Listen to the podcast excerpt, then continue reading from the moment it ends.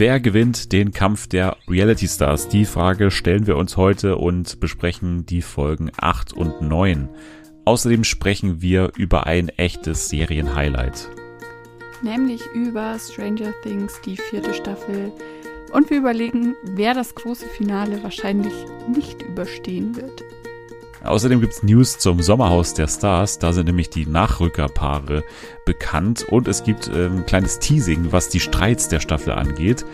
Und wir spielen dazu Vicky und die starken Shows. Das heißt, Anni und ich müssen wieder ein Showkonzept erfinden, basierend auf einem random Wikipedia-Artikel. Also, alles das jetzt bei Fernsehen für alle.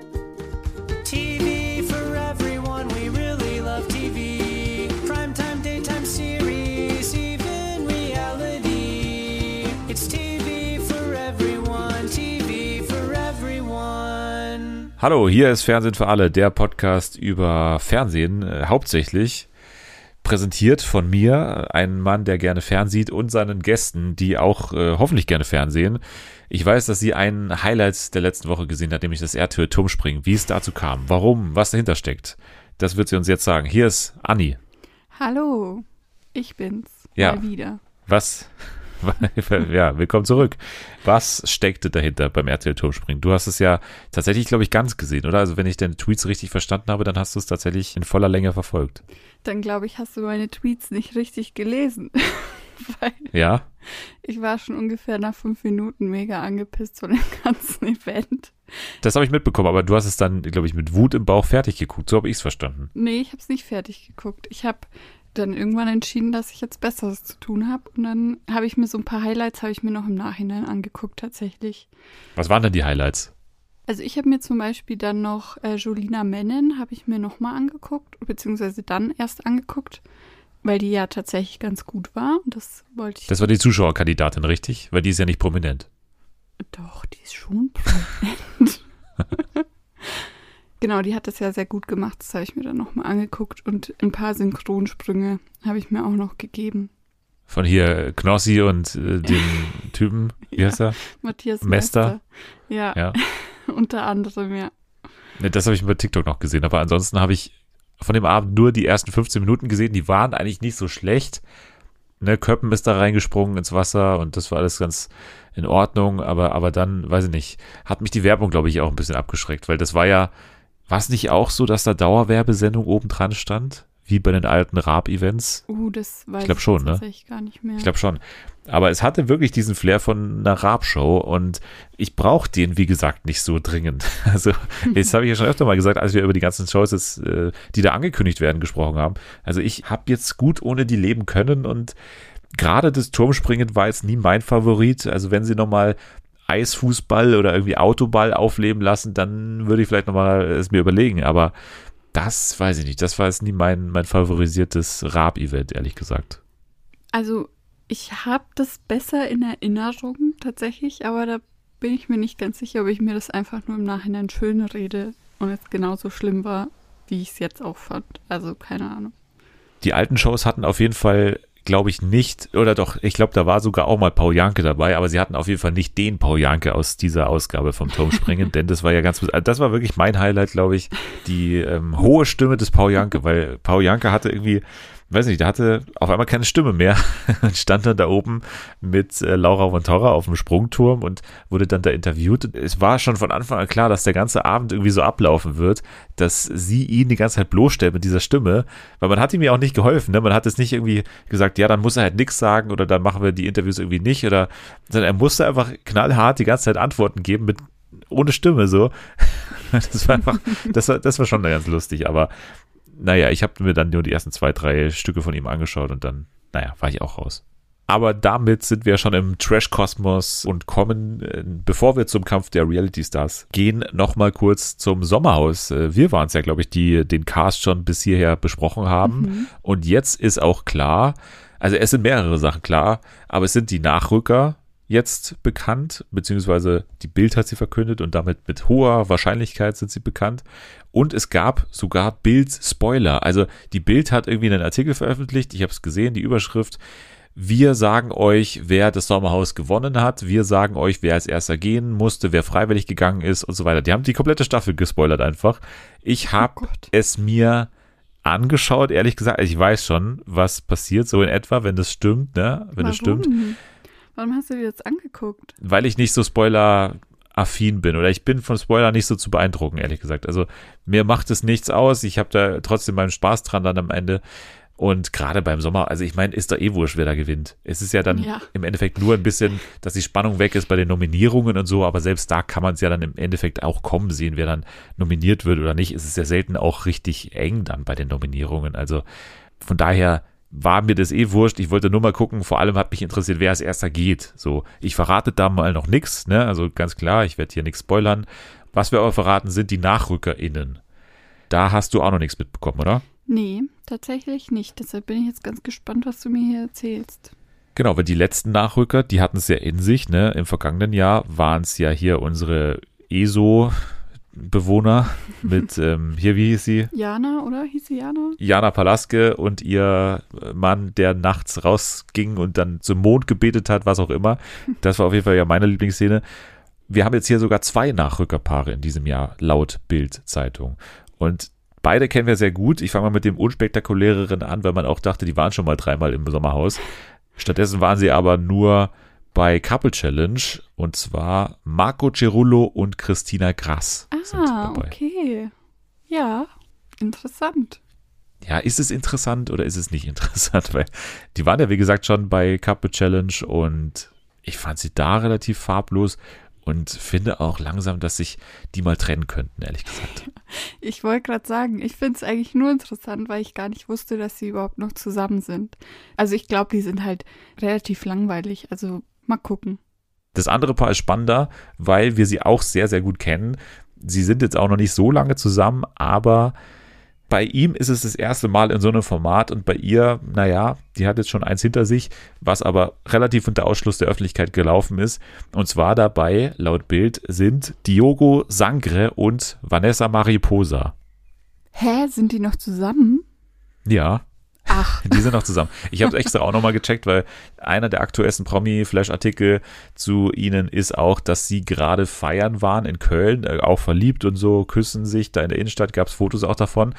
Und mit am Start bei der, ich glaube, Geburtstagsparty oder so von Diogo oder sowas, war auch Cosimo, der mit ihm in der Staffel war. Also dürfen wir das Ah. als schon relativ gesetzt wahrnehmen, dass er auch oder dass die beiden jetzt hier auch dabei oh sind. also Gott, Diogo ich kann mir und das Vanessa. gar nicht vorstellen. Cosimo und Diogo sind befreundet. Ja. In welcher Welt? man kann sich natürlich schon irgendwie vorstellen, dass die irgendwie sich mögen würden, oder? Also es sind dabei so? Bro-Typen und ich würde jetzt auch mal nicht sagen, dass Diogo so ein, so ein Konfrontator ist, ne? Also so einer, der dann ständig die Konfro sucht. Also ich würde eher sagen, der ist relativ umgänglich, aber ich bin auf das Zusammenspiel von den beiden gespannt, weil, ne, Diogo war ja so in den ganzen anderen Formaten jetzt eher so, Vanessa ist endlich die Frau, die ich jetzt ewig gesucht habe und das war ja auch so bei äh, Are You the One, dass er wirklich einigermaßen treu war so an ihrer Mhm. Seite, ne? Er wollte sich auf nichts einlassen eigentlich neben ihr und ja, ich bin gespannt, wie die interagieren, weil Vanessa war ja jetzt gerade dabei beim Club der guten Laune, für alle, die es nicht mehr wissen. Deswegen, Vanessa hat eine neue Chance jetzt hier im Competition-Trash-Bereich. Ich bin gespannt drauf, auf die beiden. Ich könnte mir vorstellen, dass es auch ein bisschen toxisch sein könnte, aber eigentlich erwarte ich mir jetzt auch keine riesigen Streits ausgehend von denen, oder? Nee. Also ich kann mir vorstellen, dass Diogo bei so Spielen vielleicht mal schnell mal ausrastet, wenn irgendwas nicht so klappt. Aber ich glaube nicht, dass da Konfro mit anderen Teilnehmern zustande kommt. So zumindest vom Körperbau sind ja beides eigentlich SupersportlerInnen, ne? Also die Ja. sind beide gut beieinander und ich glaube, da ist einiges von denen zu erwarten. Aber ich glaube, in den Wissensspielen, da könnte, könnte es eine Schwachstelle geben, aber bei wem gibt es die nicht im Sommerhaus, würde ich jetzt mal sagen. Auch noch spannend ist, dass in einem Bildartikel es auch hieß, die haben da einen äh, Produktionsmitarbeiter, wie es ja oftmals so ist, dann irgendwie zitiert, so anonym natürlich. Also ein Produktionsarbeiter sagte uns, Doppelpunkt, und der hat jetzt hier gesagt über die Staffel und vor allem ist er eingegangen auf Erik und Katharina, ne? also auf Sinsen, Dr. Sinsen. Die sollen anscheinend hier mitten im Zentrum stehen dieser Staffel und über die hat er gesagt, die beiden haben sich heftiger aufgeführt als im letzten Jahr Michelle und Mike. Und das soll schon was heißen. Ja. Also das ist, äh, oh, da können wir einiges Das ist ein erwarten. Alarmsignal. Ja. Aber ganz ehrlich, der musste es natürlich auch sagen. Ne? Man muss ja immer noch äh, die Staffel verkaufen als noch schlimmer und noch krasser und so. Es wurde ja letztes Jahr genauso gesagt, schlimmste Staffel ever. Mhm. Aber ich kann es mir auch vorstellen, ne, dass Erik halt als jemand, der halt immer noch einen draufsetzen will und der vor allem auch prominent sein will. Ne, das sagt er in jedem Interview. Der hatte, glaube ich, auch einen Song letztens erst rausgebracht, irgendwie Ich bin prominent oder sowas. Und ich kann mir vorstellen, dass der es halt mega drauf anlegt, ne, sich da mit jedem anzulegen, einfach mit Absicht. Und in der Hoffnung, dass er da als äh, großer Streitmacher rausgeht, weil wir wissen ja, der mit dem schlechtesten Ruf, der ist dann im kommenden Jahr im Kampf der Reality Stars dabei. Ne? Das Ja. haben wir jetzt zwei Jahre in. Folge quasi erlebt. Mit André Mangold und dann auch mit äh, Mike jetzt. Von daher hat er eh schon das Folgeformat dann eigentlich eingetütet, was ja immer sein Ziel ist, ne? möglichst viele Trash-Sendungen zu kommen. Aber jetzt sind wir dadurch ja eh schon beim Kampf der Reality Stars. Deswegen gehen wir auch nochmal darauf ein. Wir sind ja jetzt mittlerweile kurz vorm Ende. Und man muss auch sagen, glaube ich, dass diese Staffel jetzt auch schon ihren Höhepunkt hinter sich hatte, oder? Also diese ganze Jan-Geschichte, die war schon der Höhepunkt der Staffel. Und danach ist jetzt eigentlich nur noch eine fallende Spannungskurve irgendwie Ja. drin, oder? Also auf jeden Fall. Jan war halt der große Störer in dem Ganzen und hat die Gruppe so gespalten und seitdem er weg ist, ist wieder alles in Harmonie und jeder versteht sich und Heißt natürlich nicht, dass ihr jetzt abschalten sollt, weil es gab trotzdem so ein paar spannende Momente, die, über die wir jetzt sprechen können. Weil es sind da trotzdem noch ein paar Leute drin, ne, die ein bisschen was versprechen. Gerade erst zurückkommen ja Iris Klein, ne? In Folge 7 am Ende ist sie dann ja nochmal überraschenderweise hinzugestoßen und hatte ja auch noch so ein paar offene Streits aus mit Jan, der mittlerweile raus ist, leider. Oder was heißt leider, ne? Ist, ist raus äh, zum. Glück. Zum Leidwesen der RedakteurInnen, ne? Die da schon nochmal diese Konfro gerne ausgespielt hätten zwischen Jan und Iris. Aber ansonsten noch Malkiel, der ja anscheinend gut befreundet ist mit Iris, ne, drin. Dann haben wir auch noch die ganze Geschichte mit äh, Paco und Jelis drin, über die du mir vielleicht auch mehr sagen kannst, was die aktuelle, was den aktuellen Beziehungsstatus vielleicht angeht. Ich weiß da nicht so viel. Und natürlich ist Elena auch noch drin. Das verspricht auch mal ein bisschen was zumindest. Naja, gehen wir mal noch mal ein bisschen der Reihe nach durch. Es gab eine Wand der Wahrheit. Da ging es darum, wer hat den Sieg am meisten verdient. Und es ging eigentlich gar nicht so sehr in Streitigkeiten, außer zwischen Elena und Iris, die beide sich um den letzten Platz gestritten haben. Also beide wollten sozusagen diejenigen sein, die den Sieg laut Publikum am wenigsten verdient haben. Da merkt man schon halt, wie die auch immer um dieses Image halt auch konkurrieren. Ne? Also Ja. jeder hasst uns, jeder hasst uns und deswegen sind wir so und eigentlich sind wir total missverstanden. Aber ich habe das dann aber akzeptiert, weil Elena ja dann quasi durch diesen letzten Platz ausgewählt wurde, ins Tiny House zu gehen, wo dann 3000 Euro für sie lagen, ein Schredder und Briefe von zu Hause. Also da waren Briefumschläge für jeden der Sala-BewohnerInnen drin und sie hatte jetzt drei Möglichkeiten. Es war ein bisschen kompliziert, ne, was sie da alles an Auswahlmöglichkeiten hatte. Also entweder sie bekommt gar nichts und jeder bekommt einen Brief, ne? Also Ja, sie genau. bekommt nichts von dem Geld und jeder der BewohnerInnen bekommt einen Brief. So, dann zweite Möglichkeit war, dass sie 3000 Euro bekommt. Dafür muss sie aber drei Briefe schreddern, glaube ich, oder? Oder nee, fünf? Halt, halt, halt. nee, das war fünf. anders. Ähm, wenn, sie, Okay. wenn sie fünf Briefe schreddert, kriegt sie ihren eigenen Brief und nichts anderes. Wenn sie Ah, ja. sieben Briefe schreddert, kriegt sie ihren eigenen und die 3000 Euro. Und wenn sie alle schreddert, dann kriegt sie einen Brief, 3000 Euro und ist gesaved. Genau, sie hat sich sozusagen für die goldene Mitte entschieden und hat dann letztendlich fünf Briefe an die BewohnerInnen gegeben und gleichzeitig 3000 Euro eingesackt. Sie hat dann die Briefe vernichten lassen von Martin, Paco, Malkiel, Iris und Larissa. Ihrer Meinung nach fair, weil die am kürzesten erst drin sind, wobei ich mich auch frage, Jelis ist halt erst seit kurzem drin so, die hat es dann auch gerechtfertigt mit, ja, Ja, aber Jelis muss ja checken mit ihrem Kind und so weiter. Und Sissy ist erstens nicht seit Tag eins da und ist zweitens gerade erst aus dem Hotel gekommen, wo sie hoffentlich schon die Möglichkeit hatte zu telefonieren. Ja. Ich habe es nicht verstanden, dass Sissy hier äh, dabei ist so. Also außer natürlich anhand der Tatsache, dass sie einfach anscheinend die beste Freundin ist von Elena. Ja, also ich glaube, einen anderen Grund gibt's auch nicht. Die Briefe waren alle langweilig. Es wurde auch meiner Meinung nach relativ schnell abgespult. Ne? Also das hat mir eigentlich ganz gut gefallen, dass eigentlich nie so wirklich auf die Tränendrüse gedrückt Ja. wurde. Und letztendlich keiner so einen richtigen Moment bekommen hat, wo das im Detail dann vorgelesen wird. Also bei Schäfer Heinrich war es irgendwie so, ja, ich weiß nicht, was er da gelesen hat oder wer das geschrieben hat, aber irgendwie ein Teil, die süßen Lämmer hüpfen fröhlich durch den Stall. Und das war irgendwie so ein Gedicht mehr oder weniger, also eine Bauernweisheit.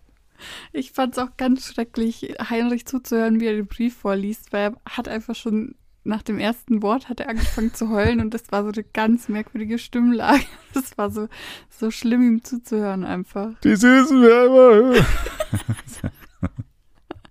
ja, ja, irgendwie so auf jeden Fall. Und Yassin hat auch geweint, ne, weil er hat einen Brief von Paulina bekommen, wo irgendwie drin stand oder wo er gesagt hat dann, ich gebe dich nie wieder her. Was natürlich auch schön ist mit der Info, dass irgendwie die beiden jetzt schon nicht mehr zusammen sind. Ja. Und das Schlimme ist ja, dass wahrscheinlich ja Nina Christine an der Trennung schuld ist. Oder wie ist das mit dem ganzen Drama? Ich habe das immer noch nicht so ganz verstanden. Also, wir haben es Also- ja irgendwann mal hier angekratzt, aber was ist denn der aktuelle Stand dazu? Also ich habe letztens äh, eine Schlagzeile gelesen von wegen, dass Yassin und Paulina nicht mehr zusammen sind wegen Nina Christine, weil Yassin was mit Nina Christine hatte. Aber das ist doch Quatsch. Also, das hat er doch auch äh, abgestritten und das war eigentlich doch relativ glaubwürdig, wie er das gemacht hat. Also ich kann mich da an seine Insta-Story erinnern, irgendwie in Kroatien gerade, wo er irgendwie gesagt hat, ja, ich verstehe nicht, wer sich da irgendwie an mir hochziehen will, so prominenztechnisch, also wer sich da interessant machen will, aber daran ist wirklich gar nichts dran mit dieser Nina Christine. Kann er Ja. natürlich sagen so und kann man anzweifeln. Also ich kann mir das auch wirklich nicht vorstellen. Also Ja, ich auch nicht, aber ich finde, das nicht. macht das Ganze so geil, dass es so völlig absurd ist. Dass dieses Gerücht Ja. überhaupt existiert, finde ich schon absolut, absolut witzig. Ja, das schon, aber wir werden es wahrscheinlich nie Nee. wissen. Ich glaube, sie ist doch auch noch ein bisschen zurückgerudert, wenn ich das richtig verstanden habe, oder? Also so. sie hat doch dann auch irgendwann gesagt, dass das alles nicht so nicht so war, also nicht so intensiv und was weiß ich. Also ich weiß auch nicht. Ich habe ja immer die Philosophie bei diesen Formaten, wenn das Format vorbei ist oder wenn die Folge vorbei ist, dann ist auch für mich diese Geschichte äh, vorbei. So, also ich, ich verfolge selten, was auf Insta danach abgeht. Boah, ich weiß, es machen viele. Zeug. Ja, aber nee, also für mich muss die Show dann schon selbst auch tragen. Jetzt gerade im Kampf der Reality Stars, da gibt's ja jede Woche irgendein Statement. Statement Elena Miras, das war alles komplett anders. Nein, es also ist mir völlig egal. Für mich reicht dann die Wahrheit, die die Show dann irgendwie aussagt. Und da brauche ich nicht nochmal eine eigene Einordnung von den ganzen KandidatInnen danach, die dann nochmal genau sagen, wie alles dann doch anders war dann brauche ich mir die Folge gar nicht anschauen. Also dann kann ich nur die Statements am Ende gucken. Dann nervt halt auch immer so, dass in den Insta-Stories halt niemand widersprechen kann. So, die sagen einfach da zwei Minuten lang ihre Wahrheit oder schlimmer, tippen das irgendwie in so ein komplettes Dokument rein und machen das dann so ganz klein, diesen Text. Was ja noch schlimmer ist, ja, Statement. So, als würde ich mir das durchlesen, Mann. Also ich lese mir das durch. Ja, aber ja. Ich habe mir auch mein damals, die, auch damals diese Stunde, also es war glaube ich wirklich über eine Stunde, dieses Video von Eva zum Thema Chris Breu damals, habe ich Ja, ja. auch komplett reingezogen, die ganze Story. ich tauche da irgendwie ungern so, so ganz tief ein, muss ich sagen. Ja, so viel dazu. Wir gehen mal weiter wieder in die Folge rein. Iris hat sich ein bisschen beschwert, dass sie eben keinen Brief bekommen hat, weil sie hat ja Kinder, was sie dann Maikiel gleich mal gesagt hat. Ne? Also Maikiel war auch traurig, dass er keinen Brief bekommen hat. Er hätte gerne was von seinen Eltern gelesen und sie sagt ihm mal halt, ja, du musst da gar nicht traurig sein, weil du hast ja keine Kinder, so nach dem Motto. Und ja, das war eh das Geilste an diesen zwei Folgen, die wir jetzt besprechen, dass Iris halt so rumjammert, ja, sie hat auch mehrmals geweint, ne, ja, ich bin ja nur die Mama von äh, Katzenberger und so weiter und die Leute haben so ein falsches Bild von mir, weil ich mich irgendwie immer so in Vordergrund spiele. Aber dann kommen solche Aktionen, die einfach zu 100% das sind, was man ihr vorwirft, ne, also, dass sie sich selbst und ihre Kinder ständig so betonen muss und ständig so in den Vordergrund spielt. Genau das ist die Situation hier gewesen und genau das ist ja das, warum ich sie nicht mag und warum sie so viele nicht mögen. ja, vor allem ist das Argument auch einfach schwachsinnig von wegen, ich habe Kinder, ihre Kinder sind einfach schon längst erwachsen. Nicht so, dass sie zu Hause sterben, wenn die Mutter nicht da ist oder ihre Mutter so schrecklich vermissen, wenn die mal einen Monat nicht da ist. Also ich meine, die sind seit Jahren ausgezogen und haben ihre eigene Familie. Sie soll da mal nicht so ein Drama starten. Da gibt es ja dann auch später nochmal so eine Situation, wo es auch wieder so unüberlegt und sie haut halt einfach nur so raus und die ist einfach manchmal so mit ihren Aussagen ziemlich verletzend, aber ich glaube, sie checkt das gar nicht, sondern ist da, glaube ich, so in einem Moment von sich überzeugt und keine Ahnung, in ihrer Rolle oder was weiß ich, dass sie da manchmal nicht so nachdenkt. ja, also nachdenken ist auf jeden Fall nicht jetzt äh, die Kernkompetenz von, von Iris Klein, das hat man jetzt schon deutlich gemerkt. Ja, also ich, ich bin auch weiterhin kein Fan und man muss sich ja vorstellen, ne, also soweit wir wissen, dauert das Format zu drehen irgendwie vier, fünf Wochen da in Thailand, von denen sie erstmal dreieinhalb Wochen oder sowas im Hotel saß, weil sie Corona hatte und ständig Kontakt haben konnte mit ihrer Familie. Und jetzt ist sie da irgendwie zwei, drei Tage drin und, und, und heult gleich, dass sie hier keinen Brief von außen bekommt. Ja. Also es ist doch alles eine, eine es ist doch alles eine Riesenscheiße. Also, naja. Es gab dann als nächstes das Spiel Wetten was, wo die BewohnerInnen zu, ich sag schon BewohnerInnen, weil ich mich weiterhin so auf Promi Big Brother freue, aber es sind ja auch BewohnerInnen. Und zwar ging es um Wetten, zu denen die antreten mussten, die man aber noch nicht kennt. Das war der Clou. Ne? Also da war irgendwie so ein Keyword, irgendwie alle Hände voll zu tun und dann musste sich jemand melden und sagen, ich mach das und dann musste Paco in dem Fall zum Beispiel die Stars mit einer Badekappe ertasten und er ist völlig blind dabei, Paco zum Beispiel. Ja. Was dann dazu geführt hat, dass äh, Paco zum Beispiel Iris Klein und äh, seine neue Flamme, die Jelis, äh, verwechselt hat, gleich als erstes So anhand der Ohrringe. Da, da habe ich tatsächlich laut gelacht, einfach mit so voller Überzeugung Jelis gesagt hat, obwohl er gerade Iris an die Ohren gefasst hat.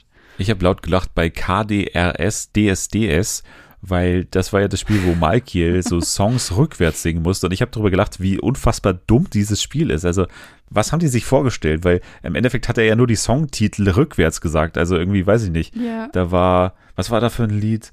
Irgendwie Eye of the Tiger und da sagt er halt Tiger of Eye, so zum Beispiel. Ja, ja, ne? Und oder, ja, ja. also, was ist da der Witz dran? So, keine Ahnung. Also völlig, völlig gaga irgendwie. Dann noch das Spiel Happy Hour. Larissa musste Champagnergläser tragen. Da wurde es auch sehr, sehr.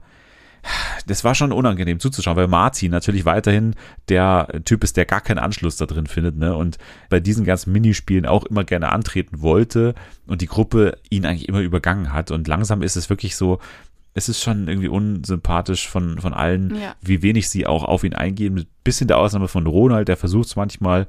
Auch Elene hat dann so ein paar Momente, aber letztendlich merkt man ja, dass sie hinter seinem Rücken dann trotzdem wieder lästert und in den Spielen ihn dann eben auch übergeht, wie jetzt in diesem da zum Beispiel. Ja, also ich fand es auch ein bisschen gemein von den anderen, aber andererseits hat mich Martin auch so aufgeregt, wie er dann so, er hat es halt nicht sein lassen können, sondern er hat dann immer wieder so gesagt, ist ja schön, dass die Larissa will, aber ich wollte auch schon die ganze Zeit. Dann redet er so vor sich hin und er hört Ja, und ähm, auf. Entschuldigung, ich komme aus dem Service. Also ich meine, ich komme aus dem Service. Ich hätte das mit den Champagnergläsern perfekt gekonnt. Also ich meine, das ist ja eine Aufgabe, die man ständig im Service machen muss, über so einen mega rutschigen Boden zu gehen und dann so ein paar Champagnergläser von A nach B zu tragen. Also, naja, aber er war ja im Service, deswegen hätte er das natürlich sehr, sehr, Ja, sehr gut klar. gemacht. Die Belohnung war dann, dass sie 30 Minuten ans Meer dürfen, was ich auch immer geil finde. Ne? Die sind einfach in diesem Strandressort und dürfen einfach nicht ins Meer, also zu 0 Prozent so, was wir sehen. Außerdem dürfen sie morgen ausschlafen und eine Poolparty mit Barbecue feiern. Das war dann die andere Belohnung, die sie bekommen haben. Plötzlich lief dann auch auf dieser Party der Song Lady Killer von Schäfer Heinrich. wie er abgegangen ist. Es war so, äh, habe ich geliebt.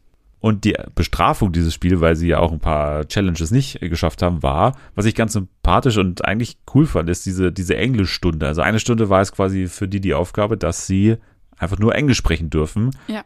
Was ich im Nachhinein ein bisschen kurz fand natürlich, weil letztendlich war es dann irgendwie in zwei Minuten in der Sendung zusammengeschnitten, was da irgendwie an lustigen Sachen passiert ist. Hm. Also so ein ganzer Tag Englisch wäre schon interessant gewesen, weil sie teilweise halt auch nicht gut Englisch sprechen und dann auch ein bisschen direkter sind so in den Sachen, die sie sagen. Irgendwie so, Jelis hat an einer Stelle irgendwie gesagt, I don't like him zum Beispiel über Martin oder so. Also, weil man sich da einfach nicht so gut behelfen kann, glaube ich, in der, in einer anderen Sprache dann, wurde es ein bisschen direkter.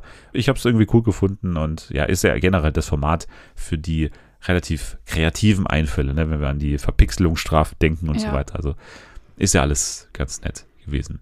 Und was ich dann auch cool fand, dass wir zum ersten Mal, nachdem wir es ja in so vielen Formaten gesehen haben oder gehört haben, ne, Sommerhaus äh, 2020 mit André Mangold und Co., hat ja Annemarie Eifeld danach gesagt, ja, aber ihr habt ja gar nicht gezeigt, wie wir uns gegenseitig die Haare flechten und wie wir da zusammen grillen und so. Und jetzt war es aber so, dass Yassin die Haare geflochten bekommen hat. Und wir haben es gesehen tatsächlich. Also das kann man jetzt. RTL 2 nicht vorwerfen, dass das Haareflechten rausgeschnitten wurde. Da dürfte sich am Ende keiner beschweren. Auch nicht Jan Like, der sich ja über den Schnitt beschwert hat. Bei Instagram übrigens. Ach so, also das verfolgst du dann schon. Naja, so passiv, ne? Also teilweise bekommt man es ja dann irgendwie auch auf TikTok oder auf Twitter irgendwie angezeigt und dann, dann schaue ich halt rein. Aber bei ihm ist es ja, glaube ich, auch so, dass der sein Profil auch auf privat gestellt hat, wenn mich nicht Oh, alles das- täuscht. Also, dass das man ihm so mich folgen muss. Überall, jedes Format. Sobald die irgendwo mitmachen, was aktuell läuft, sofort privat. Und ich habe einfach nicht die Geduld, da ständig anzufragen. Ich will es gleich checken. Oh, kann man nicht Ja, richtig die einzige, für die ich das in Kauf genommen habe, ist ja Kerstin von Are You the One, aber das ist eine andere Geschichte. Bei der habe ich tatsächlich angefragt. Dann habe ich die bis heute. Also ich habe jetzt den ganzen, den ganzen, äh, Ganzen Sri Lanka-Urlaub ich ja. mitgenommen. Genau. Hab ich auch das gesehen. verfolgt. Dann gab es das Safety-Spiel als nächstes. Es nannte sich Leicester Lounge, was super unspannend war. Also das können wir gleich überspringen, würde ich sagen. Also da gehen wir wirklich gar nicht drauf ein, weil das einfach so antiklimatisch war, weil es wurde nicht mal verraten, von wem die Lästerei kommt. Es wurde Ja. gar nichts verraten.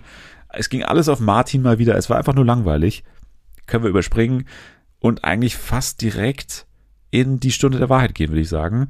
Da gab es die Nominierung, die eigentlich auch schon von vornherein klar war, dass es erstens Martin trifft, weil er einfach super unbeliebt ist und zweitens Larissa trifft, weil sie ja auch nicht so richtig da drin irgendwie vorkommt. Also weder bei uns noch irgendwie anscheinend auch im Haus. Also das ist anscheinend richtig rübergekommen, Ja. dass sie da langweilig war einfach.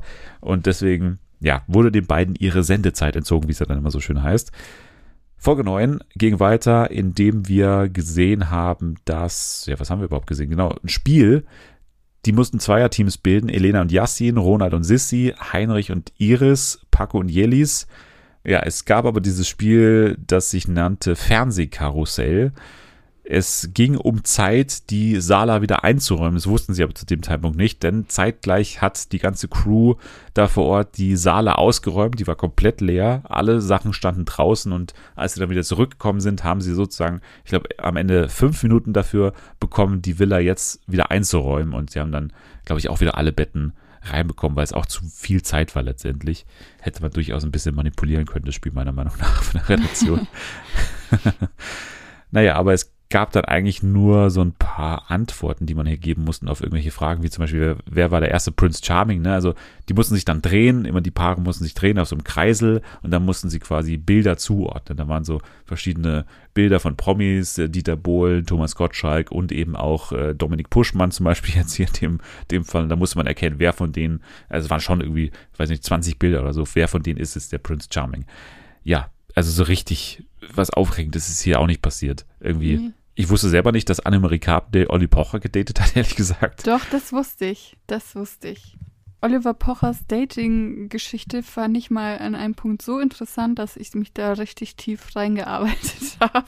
Aber das kann doch gar nicht lange gedauert haben, oder? Dass die zusammen waren, oder? Also so richtig, also ich habe es wirklich gar nicht äh, wahrgenommen. Also ich kenne Sabine Lisicki, ich kenne Sandy Meyer äh, Wölding, oder wie, wie Sandy Meyer ja. Wölding, wie, Wölding.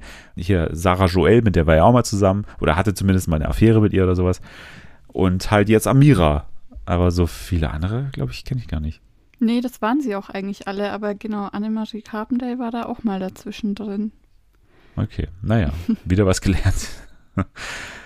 Ja, Elena und Yassin haben Hani nicht gekannt. Ne? Das war natürlich doch ein großes ähm, Mysterium, warum das denn nicht ähm, bekannt war, wer Hani ist. Also ich meine, der ist ja zwar schon ewig raus und er hat natürlich seine Trash-Höhepunkte auch vor Elena gefeiert, ne, muss man sagen. Aber ja, es hat mich doch ein bisschen gewundert, weil Elena wird ja als Königin des Trashs hier eingeführt, durch sich selbst natürlich. Und da kennt sie hier Hani nicht. Es gibt's ja nicht. Ja, vor allem, weil er ja schon beim Dschungelcamp war. Also die muss doch wissen, wer da mitmacht in dem Format, wo sie auch ge- mitgemacht hat. Heinrich ist von Iris enttäuscht, weil sie nicht seinen Schweiß an ihr haben will, habe ich mir aufgeschrieben. Das war auch noch ein kleiner, ein kleiner Konflikt. Der wirklich, also ich bin kein Iris-Fan, aber der wirklich ein bisschen lächerlich war, oder? Von Heinrichs Seite aus, meinst du? Oder? Ja, vom ganzen Haus, weil das sich da dann auch so aufgebauscht hat, dass Elena dann am Ende nochmal, ja, aber das, äh, also das geht gar nicht, das geht überhaupt nicht, was sie da, ge- äh, völliger Quatsch. Was, Also, ist, was ist daran so mein- schlimm? Die Aussage von Iris ist absolut berechtigt. So, ich will auch keinen fremden Schweiß an meinem Körper haben. Das Problem war, glaube ich, eher, wie sie es rübergebracht hat. Das war schon wieder so typisch Iris. So, komm mir nicht zu nah, ich will deinen Schweiß nicht an mir. Und Heinrich versteht sowas halt nicht. Der nimmt das halt gleich mega persönlich und genau so hat er es halt auch weitergetragen. Und bei den anderen kam das wahrscheinlich so rüber, als hätte ihr das voll die Zähne gemacht und hätte gesagt, boah, der Schweiß vom Heinrich ist so eklig, geht mir bloß weg mit dem. So ungefähr kam das bei denen an und ich glaube, deshalb ist das Drama entstanden. Ich glaube auch, das Problem ist immer, wie Heinrich das dann weitererzählt. Ne? Er geht dann immer so zu jemandem hin und sagt, ja, also, er hat mir wirklich gerade gesagt, dass, äh, so, der macht das immer so mega shady, finde ich. Ne, der, der nimmt sich dann immer eine Person raus und dann erzählt er das so, als wäre das so ein Staatsgeheimnis jetzt, was er da irgendwie zu sagen hat. Ja, er und dann macht's halt kommt immer immer, so- da kommt es immer so dramatisch rüber. Ja, so wehleidig und auf ja. Mitleid und so. Und der arme Schäfer Heinrich und ja. Tatsächlich gab es jetzt nicht mehr so viel zu tun, außer zu sagen, dass Iris wirklich sehr abgestiegen ist in der ganzen Rangliste mit der Zeit. Also auch bei Malkiel hat sie sich mit der Zeit eben verscherzt. Diese ganze Freundschaft droht zu zerbrechen, muss man sagen. Äh, Sie hat ja ihm auch nicht einen guten Morgen gewünscht, muss man dazu sagen. Oh, das war so kindisch. Also, das hat mich auch so wütend gemacht. Iris einfach so, wenn jemand mir Guten Morgen sagt, dann sage ich einfach Guten Morgen zurück. Wie alt ist sie? Sieben, dass sie dann so, so trotzig irgendwie gar nichts sagt. Das ist so affig gewesen. Ah, Aber muss sie halt auch verstehen, äh, dass sie halt in solchen Momenten einfach mit niemandem zu tun haben will und dass sie halt auch eine Phobie gegen Körperflüssigkeiten von anderen Menschen hat. Also von daher, das muss man ein bisschen, glaube ich, ihr zugutehalten. Letztendlich gab es die Stunde der Wahrheit. Wir sind wirklich schon, glaube ich, fast. Nee, Safety-Spiel natürlich zuerst noch. Das war das Spiel mit diesem Schleim, ne? Sie mussten da im Schleim irgendwelche Sachen am Boden finden und dann zusammen, oder sie, genau, Münzen mussten sie ja spielen und dann dadurch irgendwie gewisse Sachen zurück ersteigern. Das war die Aufgabe, Mhm. ne? Und die hatten doch alle viel zu viele Münzen, oder ist es nur mir so vorgekommen? Also, die haben sich doch letztendlich alles erspielen können. Und ich habe auch nicht verstanden, warum diese Gemeinschaftsobjekte, wie zum Beispiel der Kaffeekocher, warum haben die sie nicht einfach abgesprochen und haben gesagt, okay, keiner bietet, wir bieten einfach eine Münze und dann, was passiert dann? ja. Aber das, Dann bekommen sie den Kaffeekocher für eine Münze oder was? aber das hat ja auch der, der Off-Sprecher so mehrmals gesagt, so eine Münze hätte halt auch gereicht. Aber das haben sie irgendwie nicht verstanden. Aber es ist schon ein großes Risiko auch von der Redaktion. Also, wenn es einer checkt, das muss ja nur einer checken, so. Aber selbst das haben sie dir nicht zugetraut, dass einer so diese, dieses Spiel durchschaut, dass man einfach nur sagen kann, okay, Kaffeekocher gehen uns alle an, wir setzen alle gar nichts und ich setze irgendwie eine Münze, passt. Dann kriegen wir den Kaffeekocher für eine Münze und jeder bekommt das, was er am Ende haben will. Aber nein, haben sich dann tatsächlich teilweise gegenseitig überboten und haben irgendwie ja auch dann um die Safety-Karte gespielt. Ne? Elena hat dann 30 Münzen geboten, warum auch immer. Sie sagte ja immer selber sogar, dass sie nicht rausfliegen wird. Ne? Also selbst das war dann irgendwie komisch. Oder dass sie immer fair weiterkommen will und so hat sie selber gesagt. Aber Ja. dann erspielt sie sich hier oder erkauft sie sich dann letztendlich ihre Safety-Karte. Sieht man auch schon, wie wichtig ihr das Ganze ist. Den Toaster hat Heinrich dann für neun Münzen erspielt und die Mystery Box hat sich Yassin erspielt. In dieser Mystery Box war dann aber drin, dass er für den Rest des Tages oder der Rest der Zeit mit Schwimmflügeln und Flossen im Sala-Gelände sich bewegen muss, was teilweise härter ist als die Strafen, die wir teilweise gesehen haben. Ja, absolut. War jetzt aber auch nicht so spannend, fand ich. Nee, absolut nicht.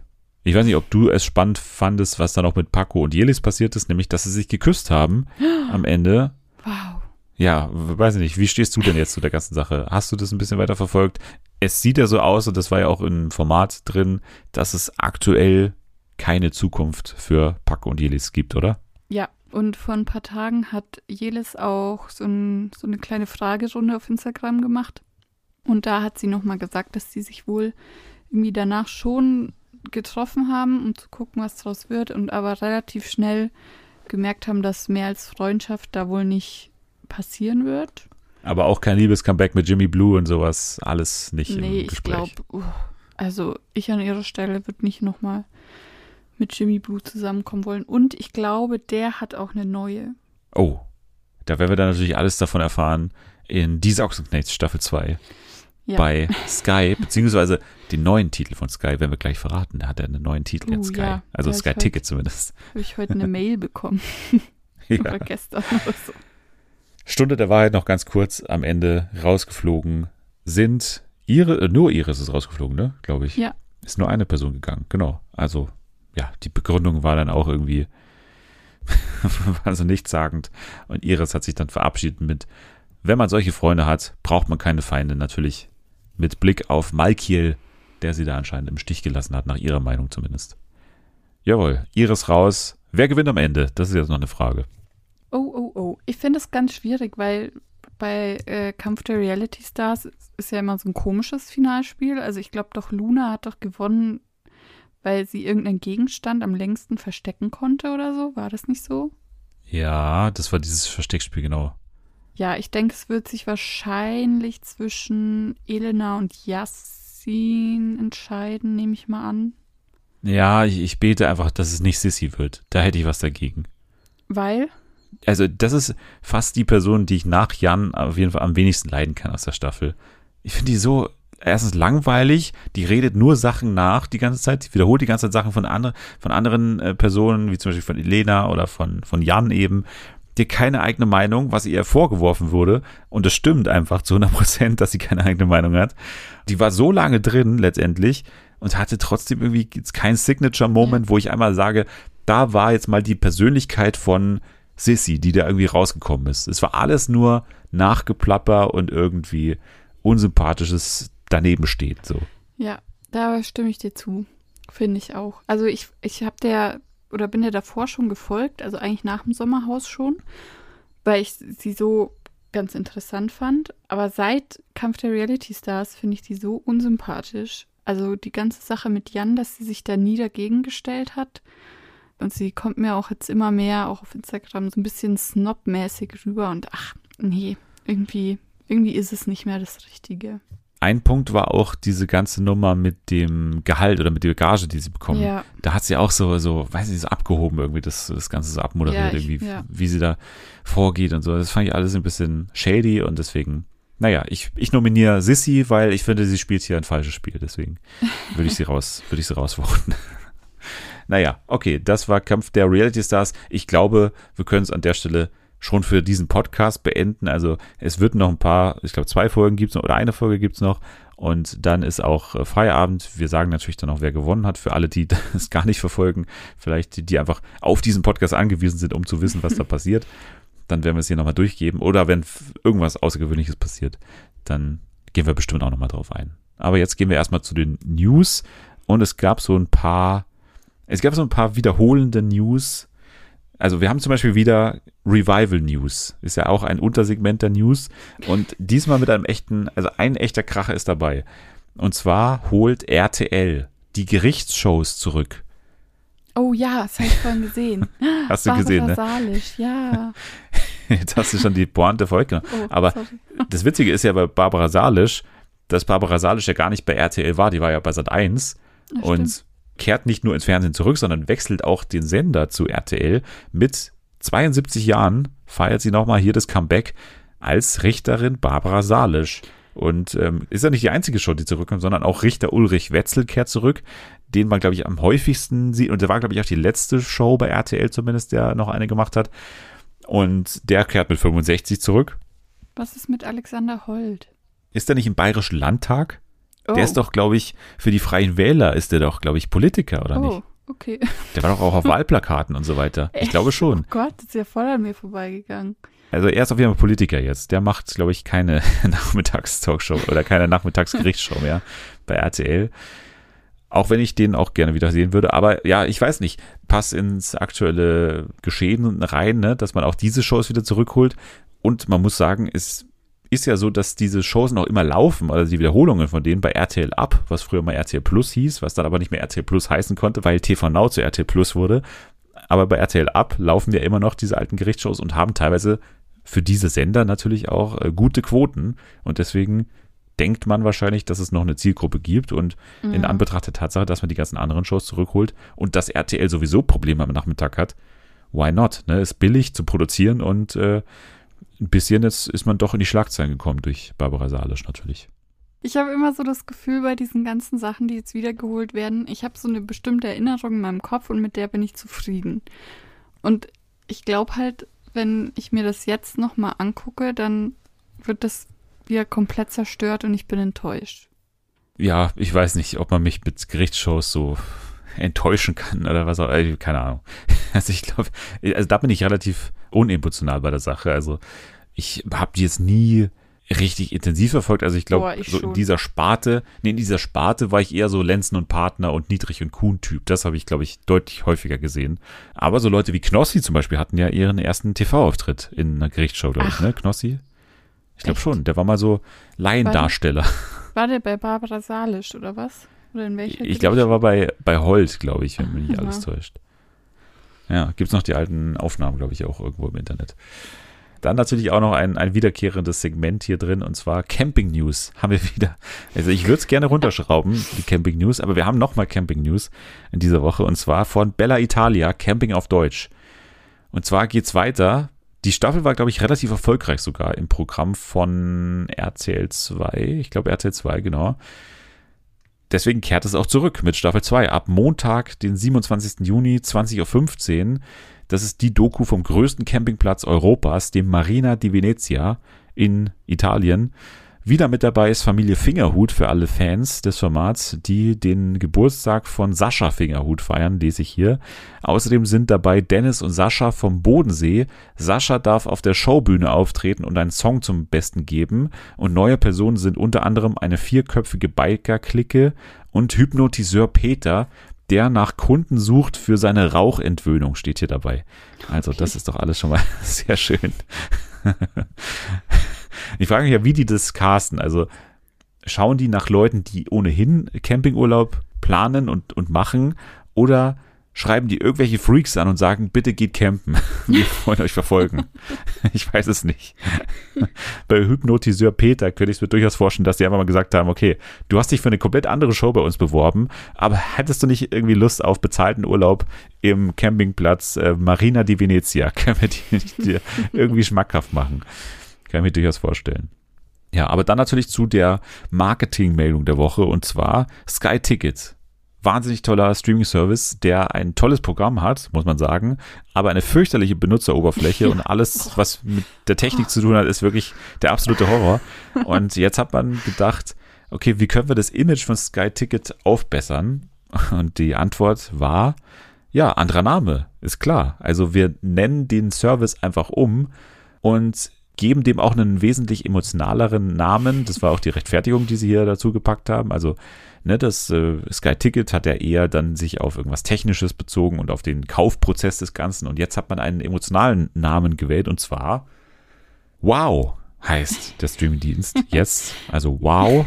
Ich, mich, mich wundert ja, dass das noch nicht irgendwie geclaimed wurde oder dass es nicht irgendwie besetzt war schon durch irgendwas. Ich dachte irgendwie, dass es ein schlechter Witz ist, als ich diese E-Mail gelesen habe. Und ich mir so dachte, hä? Erstens, warum? Es juckt mich doch nicht, wie mein Streaming-Anbieter heißt. Ja, aber wenn du ihn nicht mehr findest auf einmal, ich hatte tatsächlich gestern das Problem in der PS4-Darstellung so, da sind dann einmal alle Apps nebeneinander und dann stand auf einmal wow und ich wusste gar nicht, was los ist, so Na, bevor mein, die Schlagzeile draußen Also war. ich verstehe nicht, warum sie es geändert haben, weil es interessiert mich doch nicht, ob das jetzt Sky Ticket heißt oder ob mir der Name zu unemotional ist oder was weiß ich. Ist mir doch scheißegal. Deshalb verstehe ich nicht, warum sie den ändern. Und vor allem so, so random in Wow. Also das hat doch überhaupt nichts mehr irgendwie miteinander zu tun. Ich verstehe gar nicht, was das soll. Das ist so. Ja, aber das ist ja genau das Ziel, glaube ich, dass es eben nichts mehr mit Sky zu tun hat, so dass man das als getrenntes Ding wahrnimmt. ja, so. aber es hat ja also, was mit Sky zu tun. Ja, aber es soll für, für Neukunden, die ständig nur hören, oh, Sky ist so unzuverlässig, Sky ist so scheiße, Sky ist so teuer, für die soll es so wirken, als wäre das was komplett anderes und als wäre das einfach wow, was man da sieht. Als wären die ganzen Inhalte genauso toll wie der Name. Ja, oh, Kommt für dich nicht rüber. nee. Ich finde Ja, ich glaube, das richtet sich halt eher an, an Neukunden und Neukundinnen. Also tatsächlich ist es nicht random, weil der britische Dienst Now heißt von Sky, ne? Now Mhm. mit N. Und der Name ist aber in Deutschland, was Streaming-Anbieter angeht, zwar frei, weil ja TV Now mittlerweile RTL Plus heißt, aber wenn man das jetzt Now nennen würde, dann würde das vermutlich zu Verwirrungen führen und deswegen, also so die Erklärung in dem DWDL-Text, heißt es jetzt Wow. Nicht Now, sondern Wow. Yay. Ich habe nur Mitleid mit den ganzen Moderatoren von irgendwie Sky, die dann immer so ankündigen müssen, ja, jetzt die neue äh, dritte Staffel von Babylon Berlin, die läuft jetzt bei unserem tollen Streamingdienst. Wow. Keine Ahnung. Ich finde das irgendwie so, geht irgendwie schwer von der Zunge, finde ich. Ja.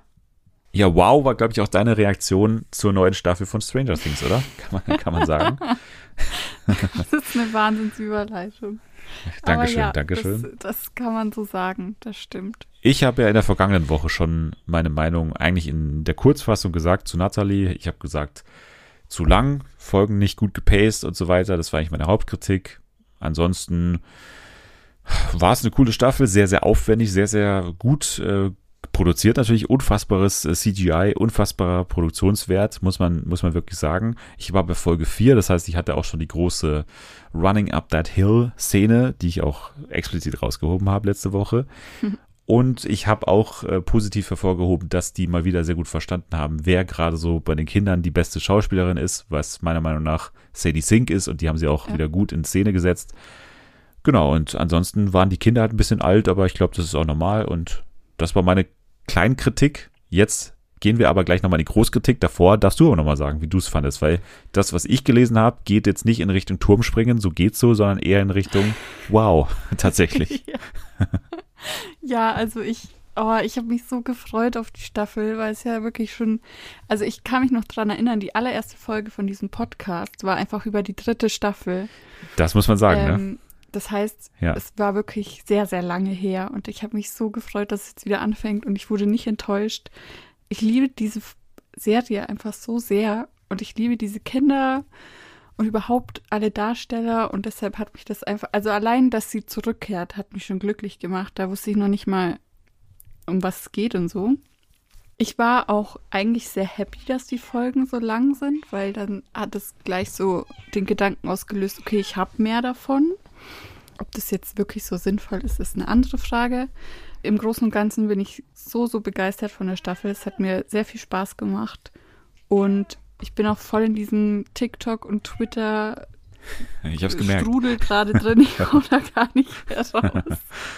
Ich bin aufgewacht und habe irgendwie neue, also neun neue TikTok-Nachrichten von Anni irgendwie bekommen. Mit, äh, also ich habe dir noch nicht geantwortet, ich kann dir sagen, war witzig.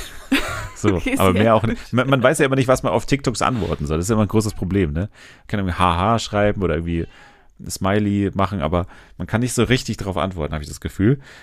Aber du hast gerade gesagt, du wusstest nicht so recht, um was es geht in der Staffel. Ja, Kannst also, du das mal nochmal zusammen, oder was, kann man das so irgendwie runterbrechen, um was es jetzt geht in der Staffel? Es gibt ein neues Monster, das sehr, sehr viel gefährlicher ist als all die Monster, die davor da waren. Dieses Monster heißt Vecna, ne? Vecna Genau, und ist Vecna. sozusagen wie dieser weiße Typ bei Game of Thrones, oder? Dieser Nachttyp, Äh, Nachtkönig. Und ist auch der Chef von diesem riesigen Mindslayer, ne? Was ja das letzte Monster war, was dann Ja. zu dieser riesigen Szene in diesem Kaufhaus da geführt hat, was ja das Finale von Staffel 3 war. Genau. Und wir haben ja gesehen am Ende der Staffel, dass sich die ganze Gruppe an Hauptcharakteren ja auflöst oder dass die sich verteilt. Ne? Also ein paar Mhm. Kinder sind nach Kalifornien gezogen, wie zum Beispiel Eleven und wer ist noch dabei? Mike? Nee. Will, Nee, ähm, Will und Jonathan und halt die, die Mutter. Joyce, ne? Genau. Joyce. Mhm. Dann Hopper ist ja in Russland gefangen genommen worden und in Hawkins sind dann auch die ganzen Verbliebenen, also Dustin, Nancy, Lucas und Sadie Sink, ne? Wie heißt sie? Max. Und noch ein paar andere. Ne? Es gibt ja unfassbar viele Charaktere.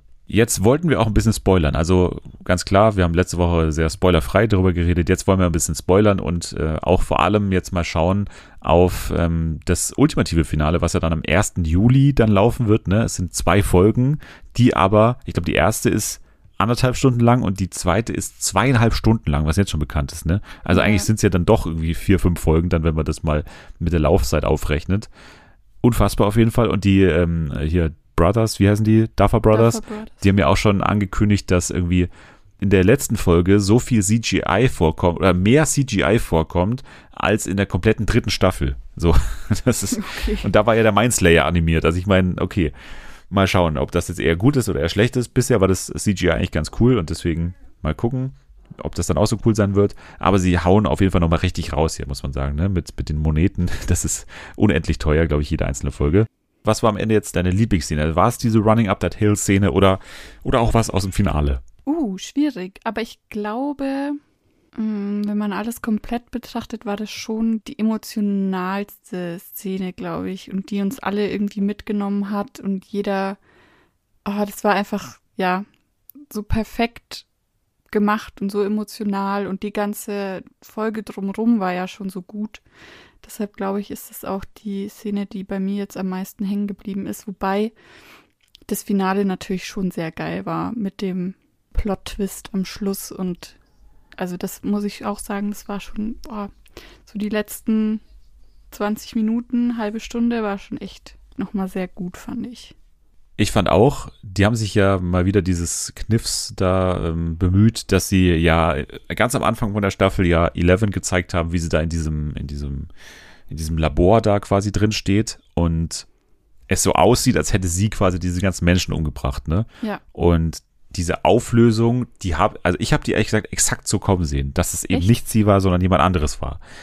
Ich wusste nicht, dass er gleichzeitig auch der Mindslayer ist und diese ganze Background-Geschichte, Mhm. dass die dann auch noch so zurückgeführt wurde zu diesem einen Typ mit den Augen, ne, mit diesen ver, ver, äh, zerschnittenen Augen da und so, dass das dann alles da, dazu kommt noch, das habe ich nicht kommen sehen und das war auch ziemlich, das war ziemlich cool, weil ja, es auch eine Menge Möglichkeiten gibt, wie das sich jetzt irgendwie ausspielt, weil es ist ja ein bisschen so Voldemort, Harry Potter mäßig, ne, dass beide irgendwie aus dem gleichen Wesen geschaffen sind, ne, Mhm. also sowohl Eleven als auch jetzt Vecna sozusagen, also dieser, dieser Typ.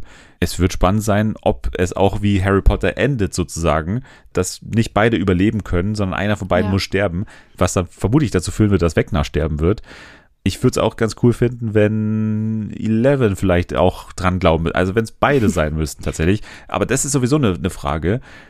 Wer stirbt jetzt in den letzten zwei Folgen? Es muss jemand sterben, glaube ich, oder? Ja. Es muss jemand sterben. Also ich es glaub muss auch, auch ein schmerzhafter Tod sein. Ja, das glaube ich auch. Und ähm, ich habe schon diverse Theorien gelesen und eine war ja zum Beispiel Steve, dass äh, Steve irgendwie jetzt mal langsam sterben muss, so, weil der hat einfach zu viel Glück.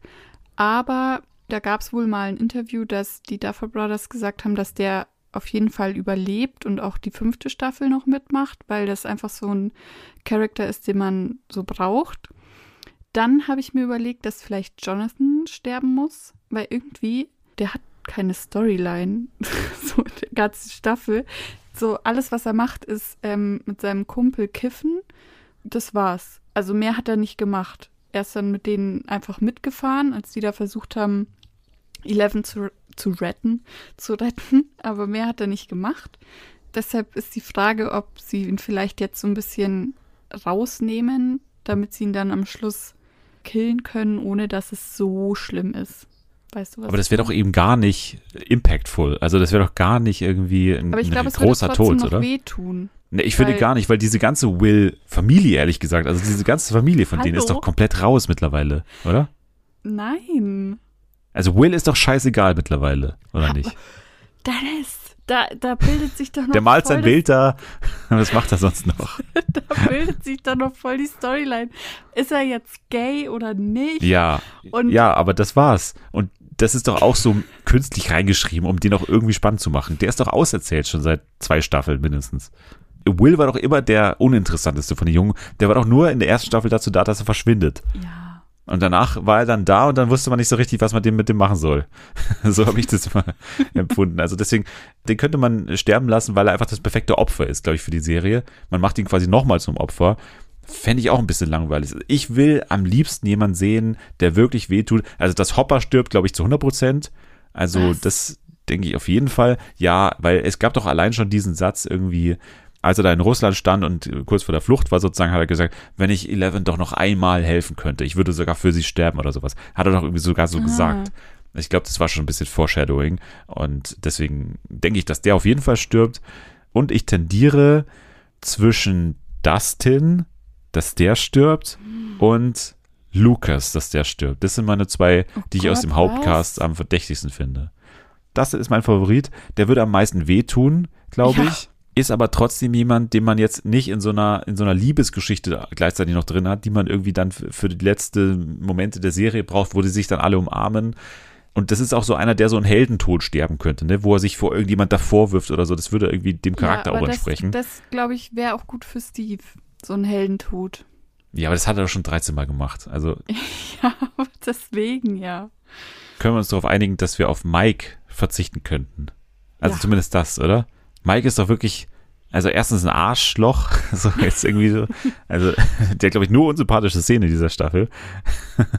Und der hat doch auch keine Story mehr, oder? Der ist halt noch das Love Interest von Eleven und da wird es auch eine Reunion geben. Also ich könnte mir vorstellen, dass er nochmal stark in Gefahr ist und dass Eleven ihn dann letztendlich retten wird und das ist dann der Moment, wo dann Mike endlich zu ihr sagt, ich liebe dich oder so, was ja die ganze Staffel Oh. so angeteasert wurde, dass, Ich dass er find- das nicht ja. gesagt hat. Ich fände es ehrlich gesagt cooler, wenn die sich trennen würden, weil es mich irgendwie näher. Durch den Tod. Ja, vielleicht. ja, könnte, könnte sein.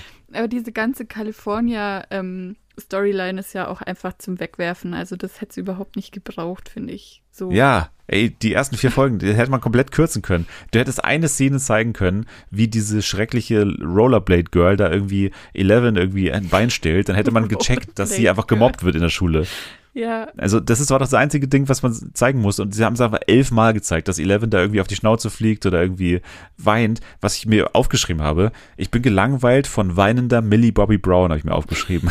Weil alleine, wie oft muss in diesem Drehbuch stehen, irgendwie Eleven is tearing up oder sowas. Wie oft steht es da drin? Weil die weint doch ständig und Ja. immer dieses gleiche Gesicht, was absolut nicht Millie Bobby Browns Schuld ist, sondern eher von dem Skript, was ständig von ihr verlangt, dass sie da ständig mit irgendwelchen Kulleraugen irgendjemanden ins Gesicht schauen muss und irgendwie, die kann überhaupt nicht zeigen, was sie so kann, sondern muss ständig dieselben Gesichtszüge da irgendwie Mhm. zeigen und, und macht eigentlich gar nichts außer ja, Weinen. wütend sein und, und dann am Ende ein bisschen kämpfen dürfen zumindest. Was ist deine letzte Vorahnung für Staffel 4.2? Weil ich habe eine für die Schlussszene oder für die, sag ich mal, für die letzte Kampfszene. Ich tippe mal nämlich, dass Uh. dieses Running Up That Hill nicht nur deswegen so im Zentrum stand, weil es irgendwie ein cooler Song ist und die Szene ganz äh, cool gemacht war, sondern auch, weil es natürlich ein Schlüssel ist, um Vecna zu besiegen, oder? Also, dass Musik dabei hilft, aus diesem Upside Down zu entkommen, ja. das wird doch auf jeden Fall dabei helfen, am Ende den zu besiegen, oder? Du meinst so von wegen, dass man seinen Lieblingssong rausfindet? Never Ending Story, ne, wurde doch wieder angeteasert in dieser Ja. Staffel. Einmal kam so vor. Und ich kann mir sehr gut vorstellen, dass am Ende der ganze Cast dieses Lied singt und dann irgendwen aus dem Upside Down zurückholt und dass das so irgendwie der Sieg ist über Wegner letztendlich. Was man irgendeiner Form. ja in diesen in der Vorschau für Teil 2 gesehen hat, war zum Beispiel, worüber ich auch noch unbedingt sprechen möchte, dass Eddie irgendwie im Upside Down steht mit einer Gitarre zum Beispiel. Also ich glaube auf jeden Fall, dass er noch irgendwas spielen wird, aber ich weiß nicht, ob es dem Endgame dann was zu tun hat oder ob das davor passiert. Aber den hat man auf jeden Fall schon Musik spielen sehen. Also da kommt auf jeden Fall irgendwas, denke ich. Ja. Also das ist einfach eine Schwachstelle, die wir jetzt schon festgestellt haben von dem Upside Down und von Wegner. Naja, also ich weiß nicht, hast du noch was hinzuzufügen? Weil ich würde sagen, Ja. ich habe zumindest alles abgearbeitet, was ich wollte. Ich möchte nur noch mal ganz kurz äh, Eddie Munson hervorheben. Ich finde seinen Charakter mega geil. Ich finde gut, dass der eingeführt wurde. Also er fügt sich ganz gut ein. Ich finde es einfach cool, dass wieder wer Neues dabei ist. Ich finde auch, dass ähm, dieser Kifferfreund von Jonathan, auch wenn er jetzt nichts beiträgt zur Storyline, aber ich finde es immer ganz gut, wenn so ein paar neue Gesichter da sind, damit sich das nicht alles wiederholt. Und Eddie Munson, also finde ich top. Finde es geil, dass der dabei ist. Ich habe mir hier aufgeschrieben, Neuzugänge größtenteils uninteressant. Man weiß auch, dass die als erstes draufgehen. Steht ja, hier bei mir. wahrscheinlich, wahrscheinlich. schon. Also, ich habe immer das Gefühl, in jeder Action-Szene, okay, jetzt stirbt halt der Neue, weil ist ja wurscht, so ein bisschen, so. Wo ich mir ganz sicher bin, äh, dass er stirbt, ist übrigens der, der Enzo, dieser russische Gefängniswärter. Ich hoffe, dass wir bald aus Russland weg sind, weil das war, also das war Ja, die der langweiligste Veranstaltung. Der kommt doch safe mit. Ja, gut, dann kommt er halt mit. Der kommt mit und dann stirbt er im, was weiß ich, irgendwen rettet der noch und dann stirbt er auch. Naja, okay. Also Stranger Aber- Things, wir werden das weiter verfolgen. Ja, jetzt nochmal, was, was, was gibt's jetzt noch? Ja, ich wollte dich jetzt einfach noch fragen, was ist so deine Meinung jetzt zu dem ersten Ja, aber ich habe doch schon gesagt, mir hat's gut gefallen. Also ich habe ja schon letzte Woche Ja, okay. gesagt, mir hat's gut gefallen. Ich habe nur so ein paar Kritikpunkte und ich bin halt einfach nicht so leidenschaftlich bei der Serie, weil dazu Ich kann es gar nicht verstehen. ja, also mir hängt einfach nur diese 80er Sache mit der Zeit zum Kopf raus irgendwie. Ich habe auch das Gefühl, die haben selber nicht mehr so Bock drauf. Sie fand das so vor, vor fünf, sechs Jahren geil, wo die erste Staffel kam. Aber jetzt oh, nochmal Referenzen machen müssen und noch, also, so habe ich ein bisschen das Gefühl. Aber weiß nicht. Das ist ja mittlerweile auch durch das Thema in Hollywood. Ne? Also wir hatten jetzt so viele 80er Comebacks nochmal und, und Revivals und, und da haben teilweise Sachen funktioniert, teilweise nicht funktioniert, aber für mein Gefühl ist dieses 80er Ding jetzt echt durch und Stranger Things muss es halt noch machen, jetzt diese eine Staffel lang. Und deswegen kann ich nicht diese ganz große Euphorie da, glaube ich, aufbringen, weil die, die Welt an sich Nicht deine Welt. äh, ist nicht, ist nicht meine. Ich finde immer Serien besser, die im Hier und Jetzt spielen. Das habe ich schon oft gesagt. Das ist Ja. bei 80ern nicht ganz so schlimm wie irgendwie ne, Kostümdrama. Hier Ja. geht's noch, aber mir wird es mittlerweile zu viel ein bisschen. Aber wir können uns einigen, dass die Staffel Spaß macht. Ja, das ist die beste Staffel Staffel 1, auf jeden Fall. Sehr gut. Dann kommen wir jetzt zu einem Spiel, abschließend noch. Und äh, wir spielen in dieser Woche mal wieder eins, was ähm, von uns eine Menge Kreativität verlangt. Und zwar Wiki und die starken Shows. Die Formatschmiede, wie sie auch bezeichnet wird, in Podcast Deutschland. Das ist nämlich das Spiel, wo hier neue Fernsehformate entstehen, basierend einzig und allein auf einem random Wikipedia-Artikel. Also ich klicke jetzt gleich auf wikipedia.org und äh, tippe da auf random und dann sage ich dir durch, welchen Wikipedia-Artikel wir in eine Fernsehshow verwandeln müssen. Ja. Sehr gut, dann äh, tippe ich jetzt auf random. Oh mein Gott, was ist das denn? Ja, was ist das denn? Also, ich weiß nicht mal, wie man das ausspricht. Wir haben den europäischen Jazzpreis Django d'Or aus Belgien. Preis für Nachwuchsmusiker, etablierte Musiker und als Spezialpreis verliehen. Aber es geht um Jazz, ne? Das ist eigentlich deine Welt. Absolut. Ja, aber nee, ich sag mal groß die, die Welt der Musikverleihungen oder der Musikveranstaltungen, wenn ich an diese ganzen skandinavischen ESC-Shows denke, die du auch immer verfolgst. Sind wir doch Ja. eher in deiner Welt, oder? Ja, das stimmt. Ja, also ich würde mal sagen, Großthema ist Jazz, ne? Was, was können wir für eine Jazz-Show machen? Oder Musikpreisverleihungen im, im großen Ganzen könnte man vielleicht auch noch dazu zählen. Wir haben ja Musikpreisverleihungen gar nicht mehr im Fernsehen. Ne? Der Echo ist ja seit Jahren eingestellt. Von daher gäbe es ja Platz für eine Musikpreisverleihung. Eigentlich. Also mir macht das Thema Jazz ein bisschen zu schaffen, weil ich irgendwie nicht weiß, was ich damit, also mit dieser Musikrichtung anfangen soll. Ich kann dir keinen Jazzmusiker nennen. Ja, ich weiß auch immer nicht, äh, der Unterschied zwischen Jazz und, und Swing. Also Jazz ist doch, die Definition von Jazz ist doch, dass es improvisiert ist, oder? Echt? Ist das die Definition von Jazz? Ich glaube schon, oder? Also zumindest ist es ein großer Bestandteil von Jazz.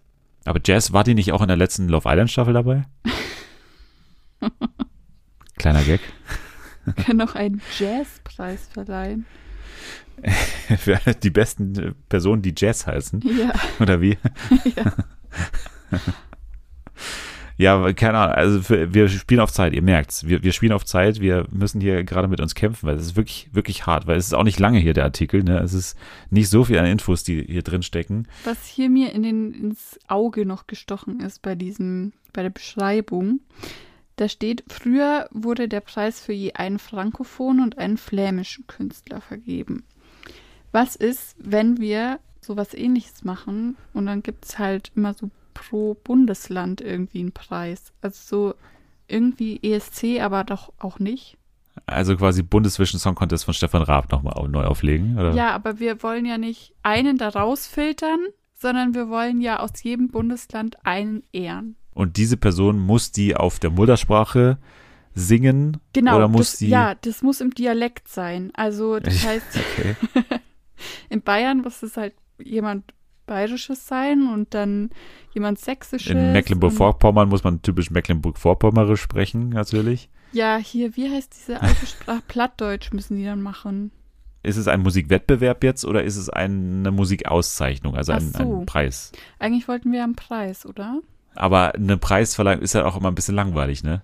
Also eigentlich Ja. könnten wir auf, auf den Wettbewerb gehen und sagen, wir nehmen einfach nur das Thema Dialekte und das Thema Musik aus diesem Beitrag und machen Ja. daraus jetzt diese, diese großen Wettkampf der Dialekte jetzt hier in der Musik, ne? Also, dass jeder jetzt quasi hier antritt, jedes Bundesland mit einem Sänger oder einer Sängerin, die im Dialekt singt. Dieses Konzept ist, glaube ich, relativ klar jetzt. Jetzt müssen wir natürlich noch so Rahmenbedingungen klären. Welcher Sender, welche Moderatorin, welche Jury, wie ist das Abstimmungsverfahren? Ich glaube, ich sehe das Ganze nicht im ersten, weil dann, glaube ich, wird's lame. Grüße an die ARD. Ich glaube, ich würde das eher, ja, so pro sieben würde ich dahin Pro sieben, okay. Man könnte auch sagen, wir, wir machen ein bisschen mehr Sat 1 Einschlag, dass es irgendwie auf beiden Sendern vielleicht sogar läuft und dann müssen sie sich irgendwie teilen. Dann könnte eine Hälfte übernehmen, vielleicht äh, hier Optenhöfel und die andere Melissa Carley zum Beispiel. Da hätten wir so eine Aufteilung. Ja. Ja, und jetzt noch Jury. Haben wir die Mars Singer Leute drin oder Nein. wie? Haben wir Ray Also, Garvey und Ruth ähm, Moschner? Ruth Moschner wird offiziell ausgeschlossen. Die darf daran nicht teilnehmen, egal in welcher Form. Spricht auch kein Dialekt. wer, wer spricht denn irgendwie Dialekt, den man da gut einsetzen könnte? Olaf Schubert. oder, oder, oder Bülent Ceylan. Natürlich. Ich finde, Anke Engelke muss in der äh, Jury sitzen. Okay, spricht zwar null Dialekt, aber kann bestimmt Ja, sehr gut die- imitieren, ne? Genau, die kann, also die wohnt doch in Köln, die kann das doch bestimmt. Also ich plädiere für eine Halbzeitshow von Deadlift Dizous. Das will ich mal ganz kurz sagen, aber ja, okay. ansonsten können wir gerne weiter Das planen. können wir machen. Hier, Dings, äh, Tom Neuwirth Oh, du meinst. spricht Dialekt. Österreichischen Dialekt. Und ist natürlich auch mit der Musik vertraut. Dann loggen wir das ein. Titel ist wie Oh, Dialekt mich doch am Arsch oder nee. so vielleicht. Was ist mit sowas wie Sing Who You Are oder sowas? In der Richtung. Also quasi, man singt so, wie man ist. ja, ja, nee, das klingt schon. Music is Home. Ja, das nehmen wir. Das finde ich gut. Music is Home ist also die neue Samstagabendshow, die, glaube ich, nur einmal im Jahr kommt, vermutlich. Ne? Also quasi ein Wettbewerb, in dem es darum geht, dass äh, aus jedem der 16 Bundesländer plus eventuell der Mond, wenn wir Free ESC bleiben und bei ProSieben bleiben, wo KünstlerInnen gegeneinander antreten. Das Publikum entscheidet zu 50 Prozent, darf aber nicht für denjenigen anrufen, der oder die ähm, für das Bundesland antritt in der Jury sitzen Anke Engelke und Tom Neuwirth plus ein wechselnder Gastjuror oder Jurorin. Moderieren werden Matthias Oppenhöfel und äh, Melissa Carley. Und das Ganze heißt Music is Home. So. Sehr gut. Haben wir das auch wieder hingekriegt. Das alles natürlich basierend auf dem Artikel, äh, wie hieß er? Django. Das-. Django, Django Door. Genau, also sehr gut, hat natürlich uns wieder extrem inspiriert. Dann bleibt mir jetzt nur noch zu sagen, dass äh, die Leute dir gerne auf Twitter folgen dürfen für Stranger Things Tweets. Äh, auf jeden Yes. Fall dann, wenn es in Richtung 1. Juli geht natürlich, ne? Bei Ad. At Annie Loves U. Ad für Sinne da kann man dem Podcast folgen, dann kann man auch äh, gerne, ja, irgendwas schreiben, gerne. Fünf Sterne kann man auch gerne bei Spotify und Apple Podcasts hinterlassen. Das würde auch äh, extrem helfen, genau wie eine Rezension bei Apple Podcasts. Das hilft immer ganz besonders. Wir gehen stark auf die 150 Folgen zu. Das äh, kann man auch mal äh, ja, würdigen oder beklatschen und jetzt schon mal ein Geschenk besorgen, denn in zwei Wochen steigt hier natürlich die große Sommerparty. Jetzt sage ich aber erstmal Danke fürs Dabeisein. Ja, danke, dass ich hier sein durfte. Immer wieder gerne. In der nächsten Woche kümmern wir uns dann um den Start von Princess Charming. Das auf jeden Fall. Und ihr könnt jetzt schon mal abschalten. Wir sprechen jetzt diese Podcast-Folge nochmal im Dialekt ein. Ja. Tschüss.